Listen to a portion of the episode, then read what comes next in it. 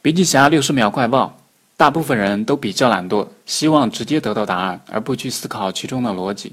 其实，答案不能推动思维的发展，而是需要有系统的问题。请暂停摄入信息，开始整理信息，因为学习不等同于把信息记忆储存。关键是怎样使用。许多人都是从理论出发，又到理论为止。在学习理论时，能不能找到案例去验证、体验，并总结一套自己的理论？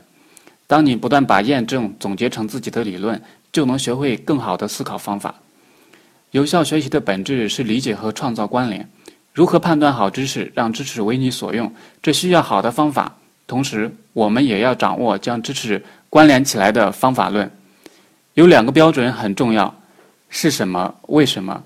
是什么是把一个东西的定义弄清楚？为什么是把一个东西的逻辑关系搞清楚？